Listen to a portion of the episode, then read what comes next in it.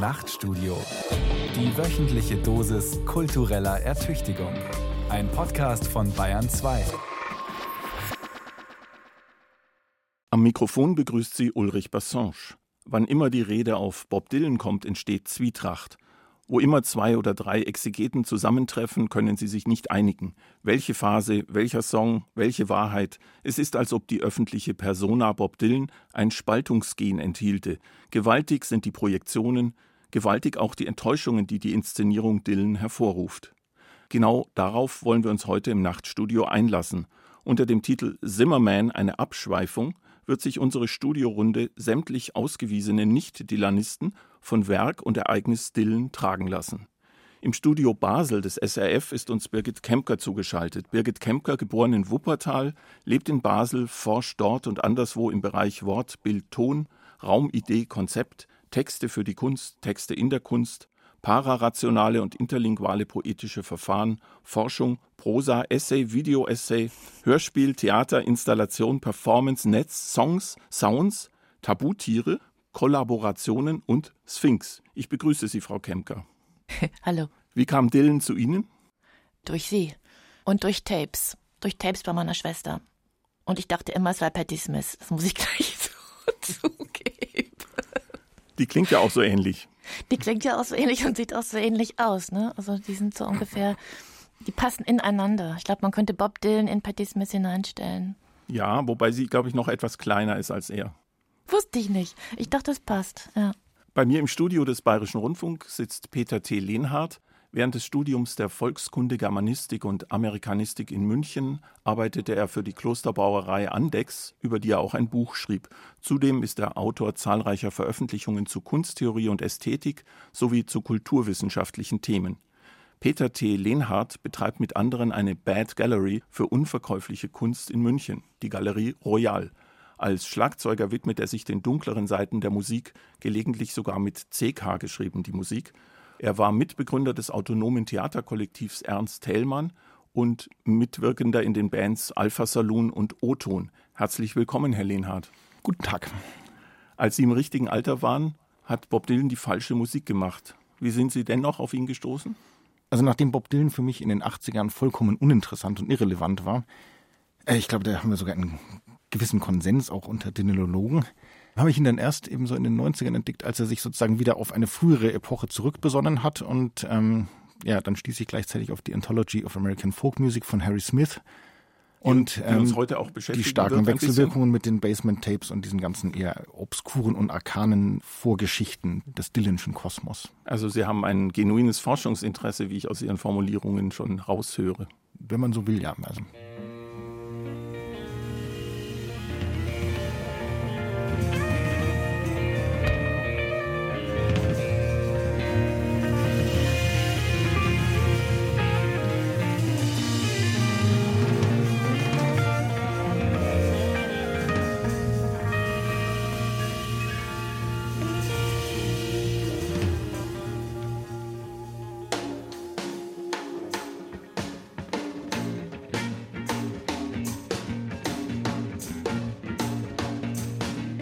Getting here for sale.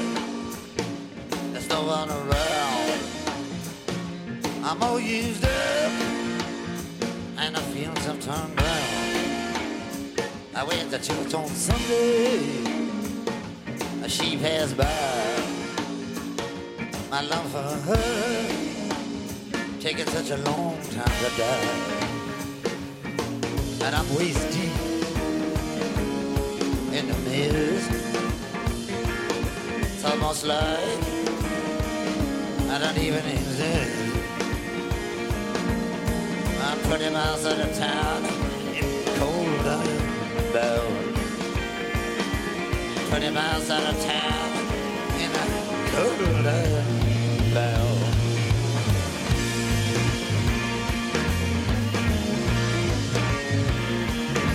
Like the walls of the higher the you can't see over to the other side. Such a sad thing. Decay. It's sad as to feel your heart torn away. But look at you, and I'm out of control. Like the universe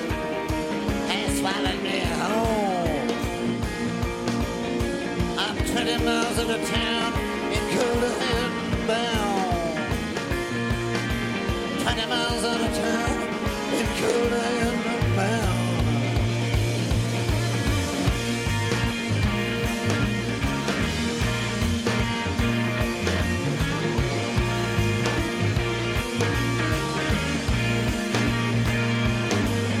There's Too many people, too many to recall. I thought some of fake tonight. I was wrong about them all. Well, the road is rocky, the hillside is mud. Up over my head, nothing but clouds of blood. I found my world in you. But your love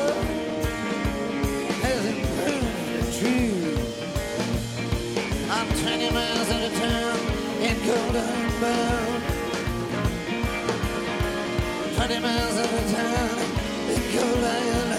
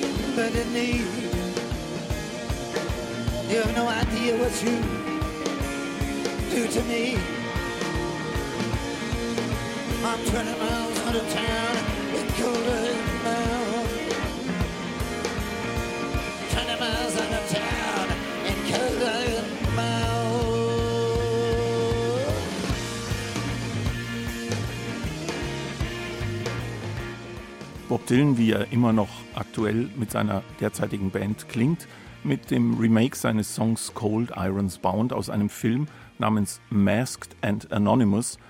Der Autor des Films heißt Sergei Petrov, das ist ein Pseudonym von Bob Dylan.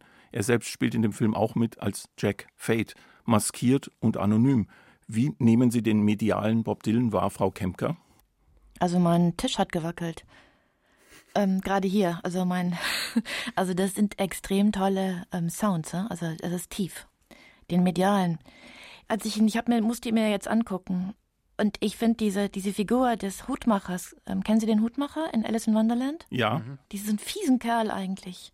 Also ich finde den ziemlich fies. Fies und wunderbar. Das so nehme ich. und ähm, Das trägt ist medial, ja. Dylan als Zylinder tragender Hutmacher sozusagen. Der hat ja verschiedene Hüte. Aber dieses Verschwinden unter dem Hut und dieses extreme Fiessein und die damit verbundene auch komische Form von Sexualität, ne, die irgendwie unterm Hut verschwindet und dann irgendwo anders wieder auftaucht. Also ich bin wirklich, ähm, das ist aber sehr persönlich, wie leicht, also angenehm angeekelt. So. so. Wunderbare Formulierung. Ähm, ja, also das Masked Anonymous ist natürlich ein, ein quasi äh, ein, ein, eine Schablone für den ganzen Dylan. Also und wenn wir bei Dylan im Film sind, es gibt ja diesen wunderbaren Film von Sam Peckinpah über Pat Garrett und Billy the Kid und da spielt Dylan ja auch. Also er hat nicht nur den Soundtrack gemacht mit diesem einen Lied, was keiner mehr hören kann, sondern er hat ja auch äh, mitgespielt und sie, die Figur, die er dort spielt, das ist so ein Typ, der immer am Rand so mehr oder weniger in der äh, Gangsterbande mitläuft und der heißt Elias, also Alias, also quasi das Pseudonym. Also er tritt auf als sein Pseudonym und wie er mal woanders gesagt hat, ein Enigma wrapped in a riddle, äh, hidden in a mysterium. Also es sind äh, unzählige Geschichten wie eine, wie eine russische Matrioschka und ähm, je länger man sich damit beschäftigt, desto zweifelhafter wird es, ob es sozusagen überhaupt einen Kern gibt. Zumindest, ob es sinnvoll ist, über den zu sprechen oder äh, noch besser zu spekulieren. Also ich glaube, wahrscheinlich ist das gar nicht sinnvoll, denn es geht ja nur um die Inszenierung und um die Hüllen, die Masken, die Personen. Also Persona auch im Sinn der griechischen Poetik, also das Personare, das Hindurchtönen durch eine Maske. Ja? Und das sind, also so nehme ich den Herrn Zimmermann wahr. Also als die Maske. Als eine Maske über einer anderen Maske und Ja. also hinter tausend Masken keine Welt. Und trotzdem, diese Kernsache ist natürlich so ein, so ein, so ein altes Modell, ne? Kerne, ob wir alle Kerne haben, tun das ist wir auch natürlich nur eine, so. eine vollkommen äh, modernistische Vorstellung. Die Kernlosigkeit ist die modernistische Vorstellung. Nein, nein, die Vorstellung, dass es hinter allem einen Kern geben muss, sozusagen eine letzte signifikanten Signifikatbeziehung. Also das ist möglicherweise ja, modernistisch. ja, würde ich schon sagen. Gibt es auch das Wort holistisch? Also das ist irgendwie dieses, dieses wahnsinnige Gefühl, dass doch bitte alles eins sein möge in einer Person, so, ne? Ja, ja, genau. Diese Sehnsucht nach Kohärenz und nach, Mhm. ähm, nach Verständlichkeit. Und man könnte von Dylan natürlich meinen, dass er die nicht hat. Ja, das, das meinte ich eben das. Oder zumindest, dass, es, äh, dass er sie möglicherweise hat, aber dass es für uns als äh, Außenstehende relativ müßig ist, darüber zu spekulieren, denn dem kann man nicht auf den Grund kommen. Das ist ja auch viel zu clever. Also wenn wir vorher schon den verrückten Hutmacher hatten, es gibt ja in der Mythenforschung die Figur des Trickster. Und Dylan ist halt ein meisterhafter Trickster, der eben ständig dem Rezipienten ein oder mehrere Schritte voraus ist. Also er hat ja im Lauf seiner Karriere, ich schätze mal mindestens 10 bis 15 Identitäten angenommen, die er eine gewisse Zeit lang gespielt hat. Also das ging los mit dem Folksänger, verwandelte sich dann in den Rockmusiker, in den Popstar, dann wurde er Countrymusiker, dann wurde er Zirkusdirektor, Hippie, Entrepreneur und so weiter. Da kommen wir sicher nachher noch ein bisschen drauf zu sprechen. Ich möchte noch gerne an dem Film bleiben. Also Masked and Anonymous heißt der eine Film, an dem er heftig beteiligt war. Ein anderer Film, an dem er, glaube ich, auch nicht ganz so heftig beteiligt war, heißt ähnlich, nämlich I'm Not There, was diese Aussage bestätigt, der Masken, hinter denen nichts ist oder hinter tausend Masken keine Welt. I'm Not There, da wird Bob Dylan von Kate Blanchett, äh, Christian Bale, Heath Ledger und anderen Leuten gespielt. Ich glaube sogar Richard Gere. Die spielen alle Bob Dylan und jeder einen anderen. Ich habe den Film nicht gesehen. Ich auch nicht. Ja, ich und ich bin immer, also ich auch fast nicht, weil ich immer wieder eingeschlafen bin dabei. Also ich, nein, ich finde den richtig furchtbar. Das ist so eine realistische Vorstellung so ein, von der ganzen Geschichte, dass jemand eben viele ist. Also ich finde auf die übelste Art, trotz der Schauspieler.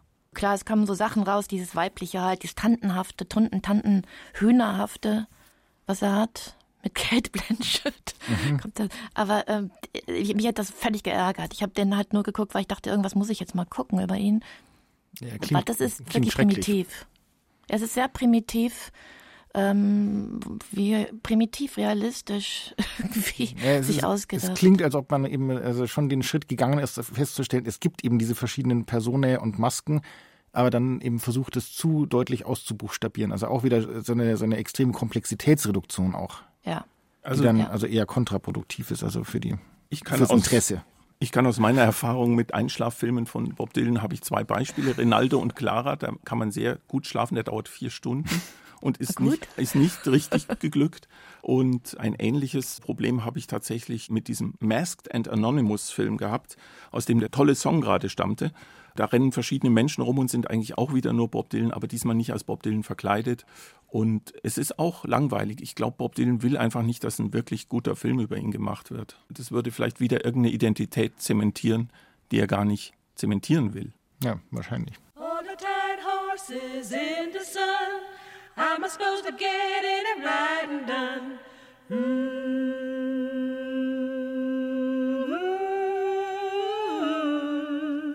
On the tight horses in the sun. How am I supposed to get in and riding done?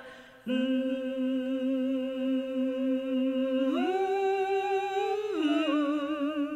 On the tight horses in the sun.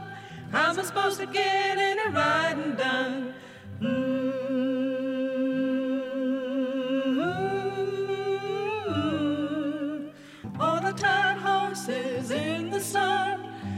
Am I supposed to get and riding done? Mm.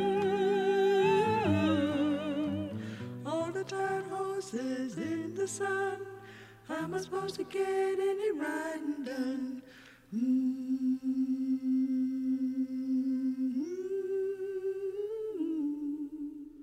All the Tired Horses aus dem enttäuschenden Album Self-Portrait. Enttäuschend war dieses Album für alle, die sich 1970 nach Folky- und Country-Sänger schon wieder auf einen neuen Bob Dylan einstellen mussten. Darf ich erstmal sagen, dass der mich völlig glücklich macht, dieser Song? Sie dürfen. Das finde ich wirklich den so großartig. Ich habe den auch immer, als ich den gefunden habe, mitgesungen. Ich finde den wunderbar. Ich finde auch, man wird selbst zu so einem Pferd, wenn man den hört. Ich glaube, er wurde auch zu so einem Pferd, als er den Ja. hörte. Nein, das ist doch toll, dass es so was Wunderbares gibt. Und er war auch nicht da. Also er ist in dem Lied möglicherweise der Gitarrist, aber auch das ist nicht wichtig. Also er beginnt diese Platte in Abwesenheit. Anverwandlung. Ja, oder er wiehert draußen herum oder ja. Ja, oder er ist das müde Pony. Bestimmt ganz viele müde Ponys. Ja. Eine ganze Herde. Ganze Herde. Nein, es ist so, Aber wilde es ist so, es ist so traurig und fröhlich, oder wie man das halt gerne hat. Die Dinge sind traurig und fröhlich und sie galoppieren einfach weg. Und das, ja. Wir können noch uns ein bisschen mit den Identitäten beschäftigen, vielleicht an ein paar konkreten Beispielen. Also Bob Dylan fing an als Folky, als jemand, der die Songs anderer Leute nachgespielt hat, seiner großen Vorbilder, Woody Guthrie zum Beispiel. Und als man ihn dann gefragt hat, ob es noch andere solche Songwriter wie ihn gibt, in einem Interview gab er die unsterbliche Antwort etwa 137. Was ist denn das numerologisch? Ist das irgendeine magische Zahl? Das ist die Quersumme 11, was wiederum die Elf, Quersumme 2 ergibt. Zwei, Äh, also einer. Das ist im Tarot. Da müssen wir jetzt Herrn Lehnhardt fragen. Der ist volkskundlich bewandert. Die, die zwei im Crowley-Tarot. Vergessen. Ja, ich, Zu lange hab her. Ich vergessen habe ich jetzt, habe jetzt zu viel über Bob Dylan nachgedacht und zu Aber wenig die Elf über, ist über, magisch. Die Auf Elf ist jeden auf jeden Fall. Fall magisch. Ja. Die Lust im Tarot. und die von Crowley. 137 sicher auch. Ja, Mhm. auf jeden Fall. Apropos Crowley, ich meine, äh, bei den 137 Sängern, die genauso toll sind wie er, da meinte er wahrscheinlich dann seinen Kanon, seine Bundeslade, also die Anthology of American Folk Music von Harry Smith zusammengestellt. Harry Smith, der eben von sich behauptete, zumindest manchmal, das war ja auch so ein ungreifbarer, wohnsitzloser Vagabund, der aber unter anderem behauptete, er wäre ein uneheliches Kind von Alistair Crowley, weil seine Mutter mit ihm eine Affäre gehabt hätte. Und insofern kriegt er auch das ganze Artwork der Anthology ja auch so einen Stich ins, ins Okkultistische. Ja, also das da, ist ich, ja, ich würde gerne darauf äh, etwas später kommen, weil ich noch an den Dylan-Identitäten gerade noch so ein bisschen festklebe. verdammt, ich habe das Thema Also- abgeschweift. Das macht nichts. Also ich, ich, ich wäre Also gerne von noch. der Abschweifung, Abschweifung, mein Lieber. Das muss Genau. man mal schaffen. Sie hören übrigens die Sendung Zimmerman, eine Abschweifung mit meinen Gästen Birgit Kempker und Peter T. Lehnhardt, Der gerade abgeschweift ist. die gerade abgeschwiffen sind, wie man auf Bayerisch sagen würde. Ich streue mal ein Zitat in die Runde, Ja, weil ich habe mich ja vorbereitet, ganz gut auf die Abschweifung. Wenigstens einer. Na, ich habe das Gefühl, alle sind irgendwie vorbereitet, zumindest mental. You may call me Terry, you may call me Jimmy, you may call me Bobby, you may call me Simmy, hat er geschrieben. Und da hatte ich dann spontan, als ich das gehört habe, die Vision, wie man ihn in der Schule Simmy genannt hat und wie er das gehasst hat wahrscheinlich. Kann man sich gut vorstellen, ja. Ja, Warum Simi? Zimmerman. Schim von ah, Zimmermann. Simi. Ich dachte, ich dachte jetzt an Schornsteinfeger. Nee, Chimney, Chimney Sweeper oder sowas. nein, nein, Simmy von Zimmermann. Äh, Zimmerman, wahrscheinlich der eigentliche Name von Bob Dylan. Er hatte dann das große Pech, dass er äh, innerhalb weniger Jahre zum Sprecher einer Generation ernannt wurde und das ist ziemlich schwierig. Und da muss ich mal fragen, ist es bei Ihnen auch so durchgekommen, Sprecher einer Generation? War das für Sie wichtig, Frau Kemker? Na, ich sag ja, ich dachte, er wäre Patti Smith. Das sagt ja. Okay. Und das andere übrigens wegen dem Identitätskram. Ich finde das eigentlich eine komische Sache. Der ist ja die Verkörperung von der Identitätssache an sich, weil er wirklich versucht, also dies mit dem, der ist halt jeden Moment anders. Das ist aber eigentlich normal für Menschen. Also, also es gibt, gibt gibt's gar kein Problem eigentlich mit Identität. Äh, wahrscheinlich für ihn nicht. Aber das Publikum hatte natürlich immer ganz extreme Schwierigkeiten. Und gerade eben durch diese Autorität, die er zumindest zeitweise hatte, eben als Sprecher einer Generation, also auf den haben sich ja dann in den äh, 60er Jahren Leute bezogen, als quasi ultimative Wahrheit, als letzte moralische und politische Autorität. Und das ist aus heutiger Sicht tatsächlich ein bisschen schwer zu verstehen. Also ich meine, Lady Gaga oder Madonna können auch äh, 37 Mal ihre Identitäten wechseln, aber das ist eigentlich mehr oder weniger Wumpe, ja. Das ist, ähm, das interessiert keinen. Das nimmt man dann so wahr oder auch nicht. Aber ähm, die Vorstellung, als Dylan auf dem Newport Folk Festival elektrisch gespielt hat mit der Paul Butterfield Blues Band, dass die Leute da ausgerastet sind, die Judas gerufen haben und Alan Lomax, der hinter der Bühne versucht hat, mit einer Axt das äh, Stromkabel der Verstärkeranlage zu durchtrennen. Das ist eine sehr schöne Klitterung, das gehört auch zu Dylan, weil es war nicht Alan Lomax, es war Pete Seeger und es war nicht ähm, Newport, wo Judas gerufen wurde, sondern England. Das habe ich jetzt gestern gelesen, deswegen kann Und ich es das war auch kein reinwerfen. Hackebeil, Es war auch kein? Hackbeil, es war wahrscheinlich eine, eine Kettensäge, aber so ist es mit Dylan. Wir können das ja auch nachdichten. Ja, aber es ist einfach eine schöne Geschichte. Also Wunderbare so schön, Geschichte. dass man um ihre Wahrheit eben schon fürchten muss. Wie auch immer, also dass diese Geschichten erzählt werden, das hat ja eben auch wiederum was, also nicht nur seine Quellen sind mythologisch, sondern er ist ja selber mythologisch, mythopoetisch. Und äh, Roland Barthes hat so schön definiert, der Mythos ist eine exzessiv gerechtfertigte Aussage. Und das war ja Dylan in der damaligen Zeit. Also es, die Sehnsucht, dass er etwas sein müsste für diese Generation, sozusagen ein außerhalb der amerikanischen Mainstream-Gesellschaft, die war so groß, dass er sozusagen wahrscheinlich wirklich fürchten musste, unter diesem mythischen Gewicht seiner selbst und seiner überholten Selbst erdrückt zu werden. Unter dem Druck der Projektion ins All geschossen zu werden. Ja, Sozusagen, ja, ich hatte auch gerade so, so eine UFO-Vision. Ich meine, das war aber auch ein super UFO, was ihm dadurch gebaut wurde von den anderen, weil er für so viel stand und er konnte damit durch alle Ebenen durchgleiten. Das hat ihm ja auch sehr geholfen. Und andererseits extremer Druck, so etwas treu zu sein, was man nicht selbst ist oder wo man nicht von wegkommt dann, ne? Von diesem U-Boot. Ja. Also man muss das natürlich auch bewundern. Also in dieser Situation sozusagen sich nicht bequem zu machen auf diesem Thron, sondern dann zu sagen, also Kinder, jetzt mal anders oder ohne mich. Ja, I'm not there. Ja, mein UFO zieht weiter. Ja. It ain't Aber ich- babe. Aber das ist doch wieder was tierisch Identisches. Also Ich meine, weil er doch wahrscheinlich gar nicht anders konnte. In so Situationen, da glaube ich, da geht ja nicht das Vorderhirn an, sondern was anderes. Und das Vorderhirn zusammen. Das Sauriergehirn meinen Sie? Ja, das, wie heißt das noch, das da hinten? Und das, der, also was ja das Tolle an dem ist, der ist ja völlig voller Spannung. Also er ist ja immer alles gleichzeitig. Diese Brillanz vorne und dann nichts mehr vorne und dann nur noch hinten. Also dieses Dinosauriergehirn. Und das aber gleichzeitig. Und das muss man halt aushalten von vorne, wenn man es sieht, ne?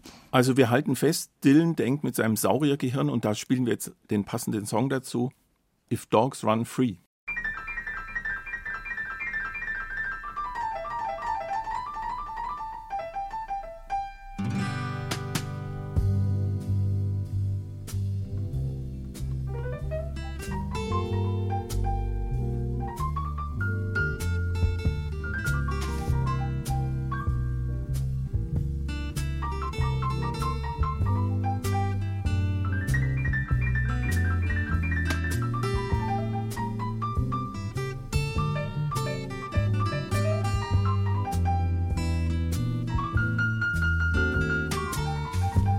Dogs run free, why not we? Across the swooping plain. My ears hear a symphony of two mules, trains, and rain. The best is always yet to come. That's what they explain to me. Just do your thing, you'll be king.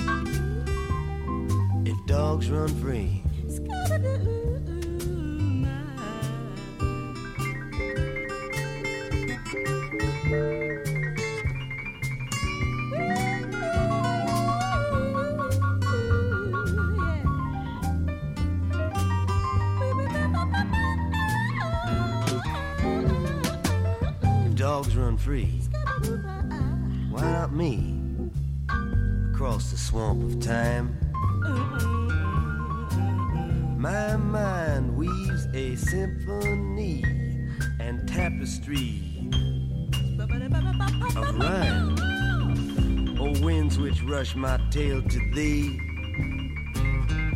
So it may flow and be.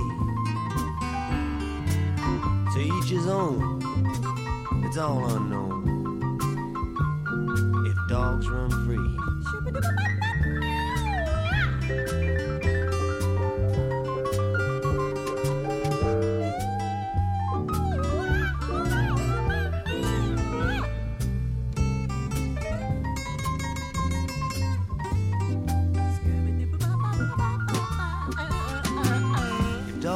Free, then what must be, must be, and that is all. True love can make a blade of grass Stand up straight and tall. In harmony with the cosmic sea, true love needs no company. It can cure the soul, it can make it whole. If dogs run free.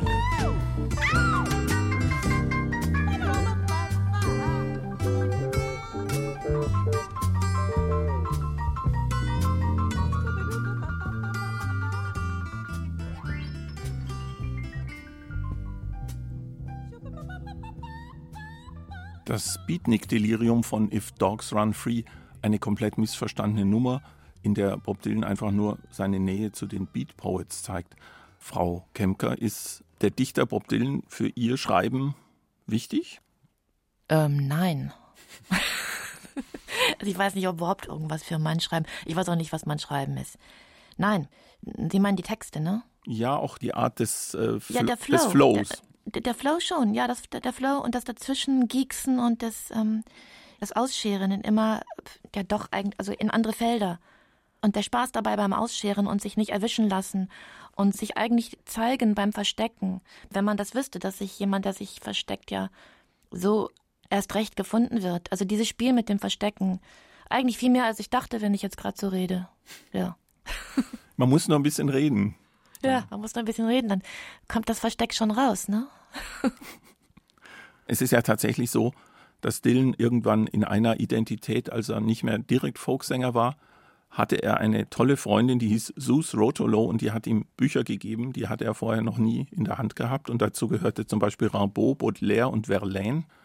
Und plötzlich kommen dann Zeilen aus seinem Mund wie Ezra Pound and T.S. Eliot fighting in the Captain's Tower, ähm, was jetzt eigentlich auch nur so eine Art klassisches moderne Name-Dropping ist. Aber das gehört zu seinem Schreiben irgendwie eigentlich dazu, eine ganze Zeit lang.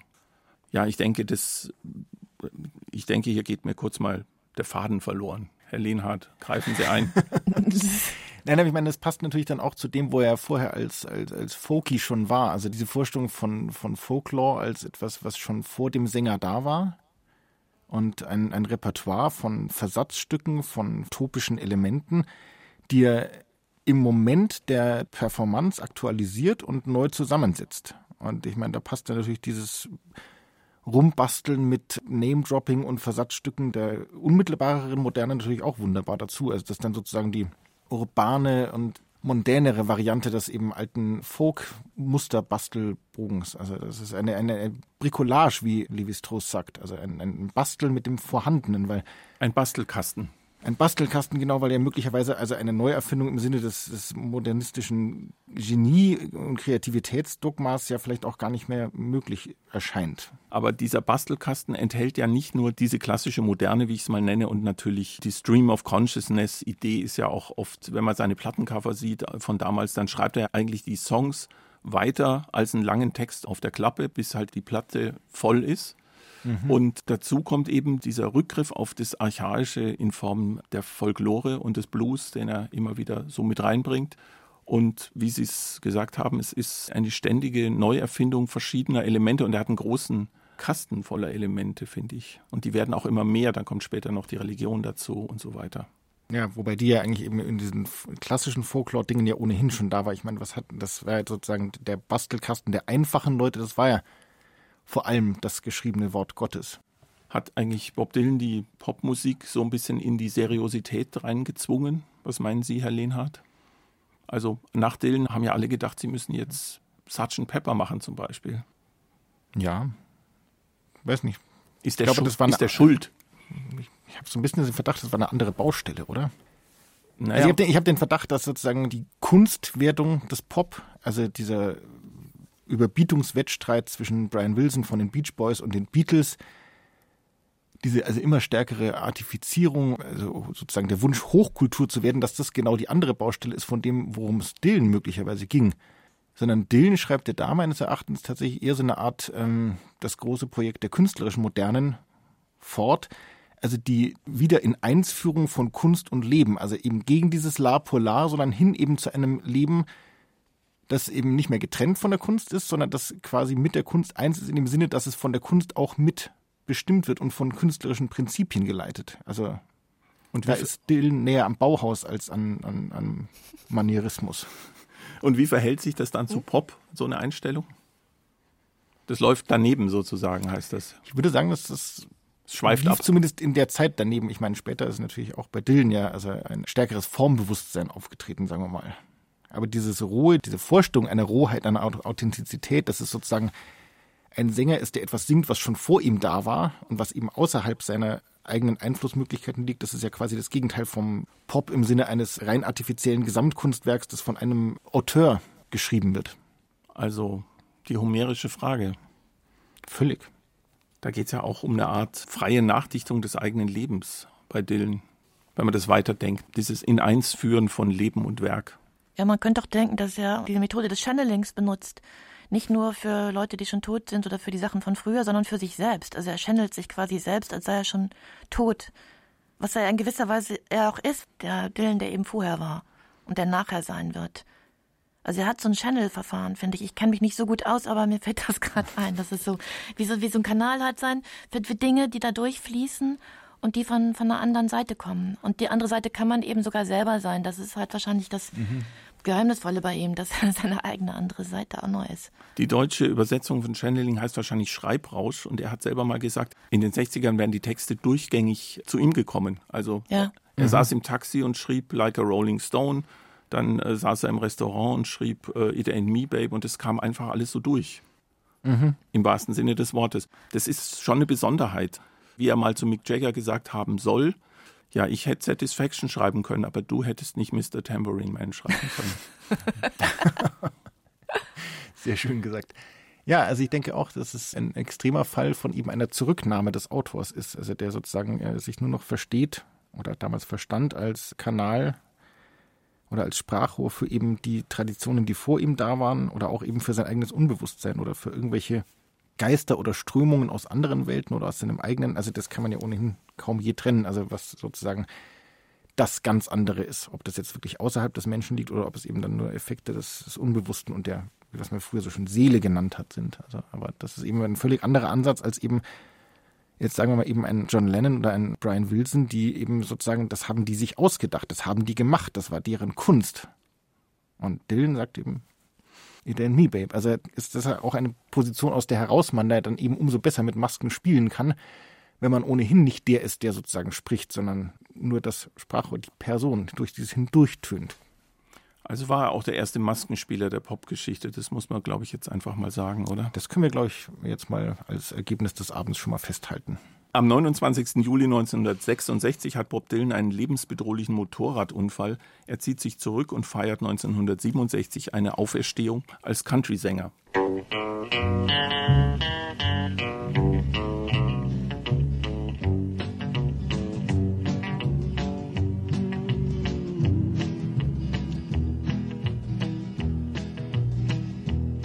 Down the street, the dogs are barking, and the day is getting dark. When the night begins to fall, then a dog will lose their bark. Then a silent night will shatter from the sounds inside my mind. And I'm just one too many mornings and a thousand miles behind. From the crossroads of my doorstep, my eyes they begin to fade. And I turn my head back to the room where my love and I have laid. Then I gaze back to the street, the sidewalk, and the sign. And I'm one too many mornings and a thousand miles behind.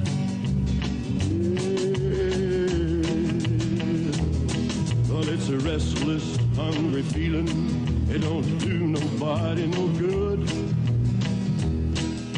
And everything I'm saying, you can say it just as good.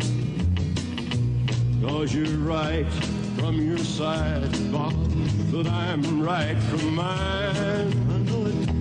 We're just one too many mornings and a thousand miles behind. Down the street, the dogs are barking, and the day is getting dark. As the night comes in a falling, those dogs will lose their bark. And the silent night will shatter from the sounds inside my mind. As I'm one too many mornings and a thousand behind. I'm just one too many mornings and a thousand miles behind. But just one too many mornings and a thousand miles behind. I'm just one too many mornings and a thousand miles behind. I'm just one too many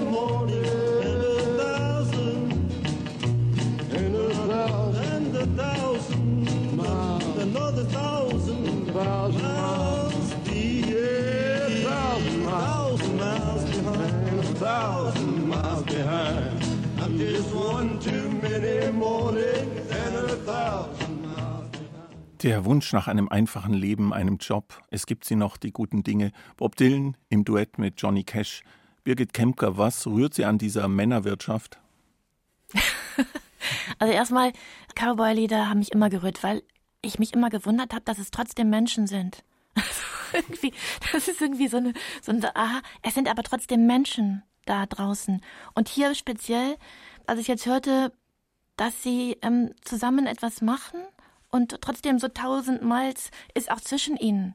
Also sie sind ganz close, sie sind ganz nah und trotzdem ist es ein riesen, riesen viel Raum zwischen ihnen. Dieses Zusammensein und trotzdem ganz weit auseinander sein. Also ich kann das jetzt nicht, ich habe gedacht, wenn ich jetzt die Wörter hätte, wie die mit den Intervallen, was die da machen musikalisch, auch gerade Bob Dylan. Wie Das Wort Intervall war schon mal ganz gut, weil das War gut? Aber mehr kriege ich nicht hin. Ich würde es gerne ausdrücken können, aber das, ich kann es auch nicht nachsingen. Also ja.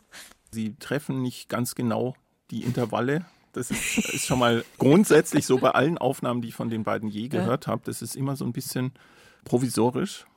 Und ich glaube auch dieses nahe beieinander und trotzdem meilenweit entfernt ist, glaube ich, auch eine Männerproblematik, die sie da sehr gut auf den Punkt gebracht haben. Und gerade auch so eine Männerfreundschaftsproblematik. Johnny Cash war ja auch ein Fan von Bob Dylan, kann man so sagen. Der hat ihn im Fernsehen vorgestellt und hat den neuen Bob Dylan als Country-Sänger geholfen zu etablieren. Und damit ist eben dieser Cowboy Dylan erfunden worden. Das war eben dieser Unfall und aus dem Unfall kam der Cowboy raus am Schluss. Und in der Zeit, als er sich von dem Unfall erholte, hat er Filme geschnitten mit Arthur Pennebaker, eigentlich der einzig richtig gelungene Dokumentarfilm Don't Look Back und äh, hat mit der Band im Keller geprobt und jetzt kommen wir langsam zu Ihnen. Herr Lehnhardt, Sie haben mir erzählt im Vorfeld, dass die Basement Tapes, also diese Kelleraufnahmen der Band, Bob Dylan geht in den Keller, dass die Sie besonders faszinieren. Ja, weil das ist eben jetzt eine, bei all diesen Hüllen, die ja vorher sozusagen in der gleichen Zeit sich abspielen und parallel sozusagen sind. Aber das ist eben der, der Moment, aber das, da gehört ja auch diese Kantrifizierung dazu, äh, wo es dann sozusagen also ein historischer Horizont aufgeht, der eine unglaubliche Tiefe hat. Und so eine Authentizitätsidee ist da auch wieder im Raum, aber natürlich vielleicht auch nur gespielt, oder? Das kann man eben wiederum schwer sagen, denn also Genau. er hat ja sich jetzt eben dezidiert nicht als Historiker verstanden, aber sich auf historische Materialien bezogen, also auf historische Artefakte, auf eine ganz besondere und einzigartige Weise. Also ich meinte diese schon öfter angesprochene Anthology of American Folk Music von Harry Smith zusammengestellt, 1952 auf mehreren Schallplatten erschienen.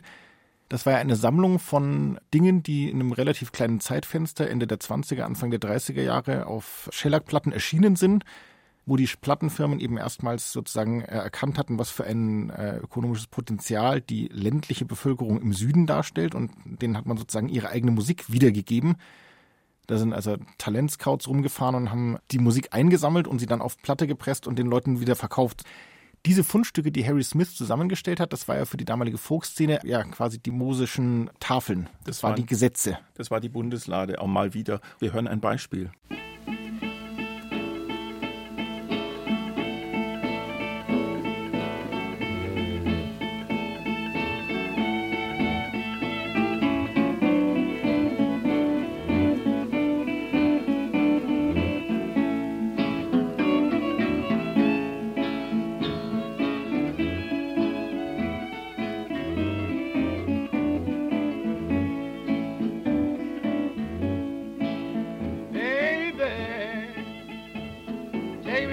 Down in your cool on bed. Baby, take me upstairs. Lay me down in your cool Da wird auch wieder auf einem kalten Eisenbett geschlafen. Also alt und unheimlich. Ziemlich komisch. Das ist wahrscheinlich derselbe Keller, wo auch der Fritzel drin war. Ja, das, Das ist. Aber ich meine, dieses, dieses ländliche Amerika der Appalachen und dieser abgelegen, abgeschiedenen äh, äh, Inzestuösen. Regionen, das ist ja auch äh, der bevorzugte Ort des amerikanischen Horrorfilms. Also vor allem des, des dystopischen, anarchischen Horrorfilms. Texas Das Chainsaw stimmt. Massacre. Äh, ja, Ja, das ist hier. genau. Wobei wir Aber das, das mit, sind die, diese, diese, diese Haunting Sounds, ne? Ja, die, ja. Die, diese, diese Geister anziehend und Ja, und die Geige zum Beispiel. Nicht von dieser Welt. Kann man auch rauchen, diese Platte übrigens. Shellac ist es. Shellac rauchen? Ja, das die habe ich kann noch man nicht sich- probiert. Ja, aber ist ein, ist ein Projekt. Demnächst live. Ich habe neulich Salbei gegessen. Das hilft ziemlich, diese Platten zu hören. Das würde hel- helfen. Das ist ein guter Tipp. Ich kenne das nur als Saltimbocca auf dem Kalbsschnitzel Nee, mit eine Käse. bestimmte. Hast, habt ihr eigentlich gemerkt, dass Schweifen von dem Pferdeschweif kommt? Von, von dem Pferd? Von Sind dem, wir auch wieder bei den Horsies vom ne? Anfang. Von, ja, ja, die Horses. Pferde und Hunde waren auch viele. Hunden, Hunde kommen sehr, sehr viele vor, ja. Ja. Und kalte Eisenbetten und kalter Boden und kalt. Kalte Keller. Kalte Keller. Ah, Und kalte Augen. Und ihr müsst auf YouTube mal nachgucken, wie Bob Dylan erzählt, dass er seine Seele dem Teufel verschrieben hat. Das hat er echt erzählt. Das war eine seiner vielen Aber das wiederum ist ja so ein typischer Topos, also äh, äh, Crossroads. Des, des Blues. Crossroads. Also das haben wir mehrere Es gibt ja mehrere Teufel. Blues-Gitarristen sich ja angeblich da mal eingelassen. es gibt mehrere Teufel natürlich, weil die können ja nicht, der kann ja nicht alles gleichzeitig Ja. machen, der eine Und das Teufel. ist echt auch ein Problem, wenn man seine Seele dem Teufel verschreibt. Da kommt man sehr, sehr langsam erst wieder raus. Und dann hat man so ein, ein Monster, das man so exorzieren muss. Ja, Wahrscheinlich auf der Bühne. ja, deswegen auch Never Ending Tour. Ja, der muss das ähm, rausoperieren. Jack Kelly and his South Memphis Jug Band Cold Iron Bed. Gerettet wurden diese Seltsamkeiten, die ja auch mal Volkslieder waren, von Harry Smith. Über den schreibt das Standardwerk Film als Film. Seine Eltern waren Okkultisten. 1935 sein Vater beginnt ihn in Alchemie zu unterrichten. Da war er zwölf Jahre alt, füge ich ein. Harry Smith, Fluxuskünstler, Experimentalfilmer, Anthropologe und Plattensammler. Woraus speist sich die Wirkmacht dieser musikethnologischen Sammlung, Peter Lehnhardt? Es war in dem Sinne keine musikethnologische Sammlung. Also Harry Smith war ja nicht akademisch, er hatte einen vollkommen eigenen, eben eher okkultistisch channelnden Zugang zu diesen Phänomenen. Es ist ja keine Aufnahme dabei, die jetzt irgendwie vom Smithsonian Institut oder von echten Musikethnologen im Feld gemacht worden wäre, sondern es war sozusagen das, und das war ihm ja auch ein wichtiges Kriterium, die Musik, die sich die Leute damals auch angehört haben. Also irgendjemand hatte dafür Geld ausgegeben, dass das auf Platte gepresst wurde, in der Hoffnung, dass die Leute in diesen Gegenden, wo man das gefunden hat, das sich dann auch anhören. Also die Urheber wiederum, also ich meine AP Carter von der Carter Family, der ist ja einfach auch in den Appalachen rumgefahren, hat Lieder eingesammelt, hat AP Carter als Komponist draufgeschrieben und hat sie weiterverkauft. Das ist sozusagen so eine Feldforschung zweiter Kajüte, wenn man so will. Also, und äh, es hatte aber bei all dem Ja. in der Rezeption immer so diese, diesen starken Nimbus des vollkommen Authentischen und eines Zugangs in eine Zeit, die zu dem Zeitpunkt vollkommen verloren schien. Also es war sozusagen der Ausblick und der Einblick in ein anderes Amerika, in eine Parallelgesellschaft, eine, äh, Foucault würde sagen, eine Heterotopie, einen Raum, der sozusagen nichts mit der unmittelbaren Gegenwart zu tun hatte und eine Vergangenheit, die vor allem ganz viel vergangene Zukunft enthielt, also von der es auch in andere Richtungen hätte weitergehen können und nicht zu der konformistischen Konsumgesellschaft der 1950er Jahre, die ja von den Folkies abgelehnt wurde und als einengend und verblödend äh, betrachtet wurde, sondern man hatte eben die Hoffnung, dass man hier einen Zugang zu einem authentischeren Amerika und zu einer anderen alternativen Zukunft auch wiederum finden könnte über diese gemeint dieses Missing Link in der Vergangenheit. Und da sind wir wieder bei dem Authentizitätsfetisch, Frau Kempka. Ich habe eben gedacht, das ist eigentlich so eine Art metaphysische Technik vielleicht. You have to serve somebody. Und das ist ja hier auch, ich diene dann vielleicht den Wurzeln. Die Wurzeln haben ja dieses Ansicht, dass sie unsterblich sind. Also Wurzeln von Pflanzen haben das, habe ich gelernt. Das kann nicht sterben wie wir Menschen und ist eben gleichzeitig in der Zukunft wie auch in der Gegenwart. Was, mir dabei noch fehlt, ist dieses Paradoxon, was Sie vorhin angesprochen haben, Herr Lehnhardt, dass diese Musik, die ja den Leuten verkauft wurde als authentisch, die wurde ja quasi in einem industriellen Zusammenhang schon hergestellt und unter die Leute gebracht, kann man eigentlich sagen, sodass sie in ihrer Authentizität wieder gebrochen war. Vollkommen. Und ich glaube, dass eben tatsächlich Dylan in dieser Generation von Folkies der Einzige war, der das auch wirklich verstanden hat, der seinen eigenen Zugang sich leisten konnte, weil er sozusagen selber sich in so einer traditionellen Rolle als Sänger gesehen hat, eben der durch den sozusagen die Erzählungen, die Mythen nur durchlaufen. War er denn selber Schamane, Frau Kemker? Oder ist Also er Schamane? Ist er wohl einer? Also ich meine, einer, jeder Schamane ist ja speziell. Ich denke, er ist das. Ich, nur, nur wem dient er? Das fragt er sich ja wohl selbst. Ja, das ist auch eine interessante Frage. Und ich meine, man muss die, ich habe immer gedacht, wir müssten über die blauen Augen noch unbedingt sprechen. Okay, dazu ein Lied.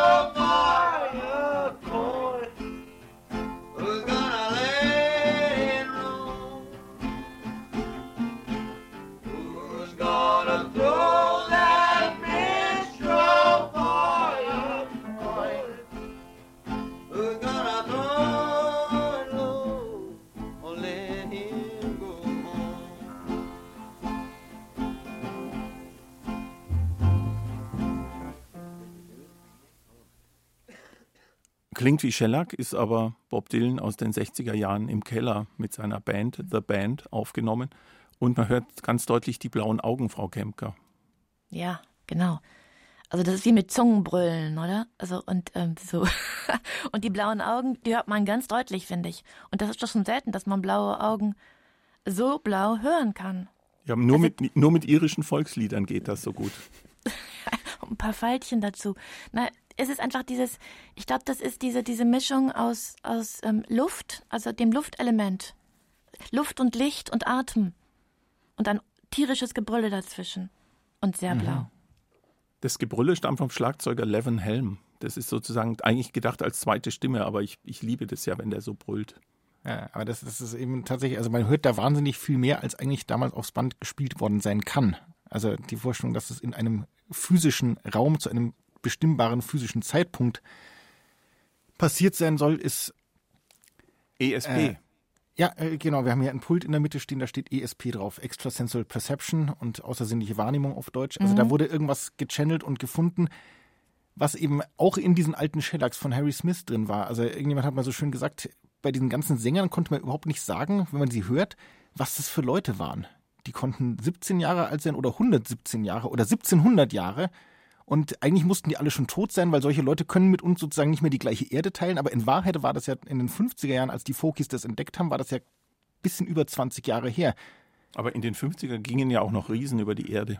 Das ist, eine, ja klar. Also da waren noch andere Dinge möglich als heute. Aber ich meine, die Vorstellung, dass es eben gute 20 Jahre her ist, das ist wie wenn wir heute sowas, keine Ahnung, Eurodisco und solche Sachen, ja. Das ist bei uns 20 Jahre her und das ist offensichtlich im gleichen Universum passiert. Während das war ein anderes Universum. Und interessanterweise haben es eben Dylan und die Band in diesen Basement-Tapes wirklich geschafft, sich da an diesen Ort zu projizieren, wo auch immer der ist. Also ich finde ja immer, dass Garth Hudsons Orgel auch klingt, als käme sie von einem vollkommen anderen Ort. Wo muss es, ab, wahnsinnig lustig sein. wo es aber auch Elektrizität gibt. ja, aber die kommt nicht aus irdischen Quellen. Das ist, glaube ich, keine Elektrizität. Das ist Das ist Tesla-Elektrizität. Tesla-Elektrizität oder, oder mesmerische Energie. Ja. Frau Kemker, sind, Ja. Sie, sind Sie noch mit uns? Nee, ich bin schon durch ein Loch in diesem Keller durchverschwunden. Sind Sie in einem Wurmloch in, äh, Ja, im denk- Basler Studio verschwunden? Äh, nee, nee, das mache ich hier lieber nicht. hier verschwinde ich lieber nicht. Nee, dieses, dass die einen Eingang gefunden haben irgendwo rein, wo sie gleichzeitig reingegangen sind und wo auch was rausgekommen ist. Und aber trotzdem, ich glaube, der Unterschied ist, dass sie auf eine merkwürdige Art verbunden sind. Also mh, zusammen, wenn sie, wenn sie das machen, in diesen anderen Orten, wo sie sind oder von denen sie das Ja, kriegen. Und, äh, Das ist, glaube ich, sonst nicht so. weil ja. sie auch in der Grenzsituation sind. Also äh, Dylan hat ja über diese Sänger auf der Anthology, also diese an einem unbestimmten Ort irgendwie ganz unheilige Dinge tuenden Menschen, die dann zufällig auf Shellac gebannt wurden, hat er ja mal gesagt, die singen anders als die Menschen heute. Die singen, als müssten sie brennende Schiffe navigieren.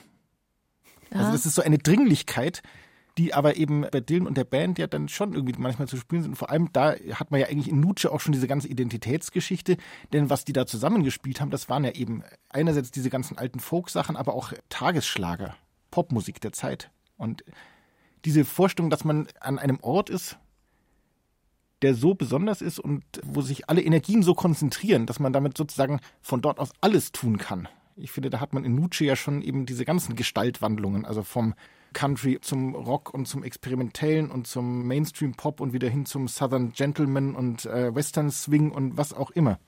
Also es hat er eigentlich da schon als Blaupause abgearbeitet, um das dann später noch quasi auszubuchstabieren, wenn man so will.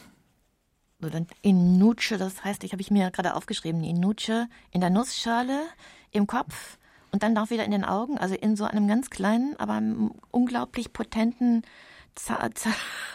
ähm, alchemistischen ähm, Raum. Ja, So. ja, genau. Also äh, Ja, wo auch Zeit keine Rolle spielt. Also Mhm. wo sozusagen die Zeitebenen auch immer alle gleichzeitig sind, nach unseren Vorstellungen.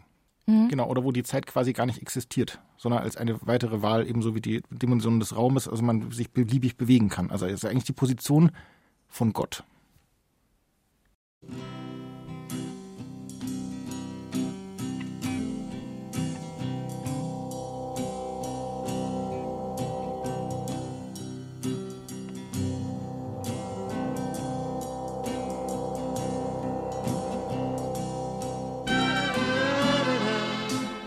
Das war die Nachtstudio-Diskussion Zimmerman, eine Abschweifung.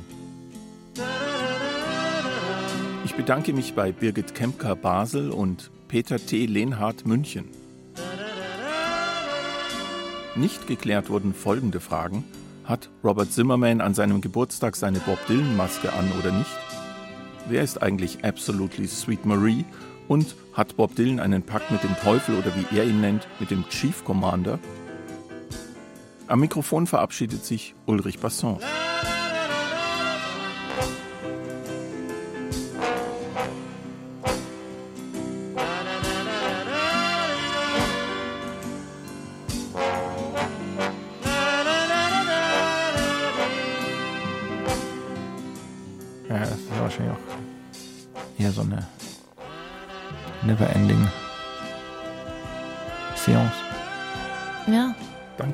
Real. Es ist, also diese Teufelsgeschichte ist natürlich verflucht real. Vielleicht, also das mit dem Gott ist ja irgendwie abstrakt. Aber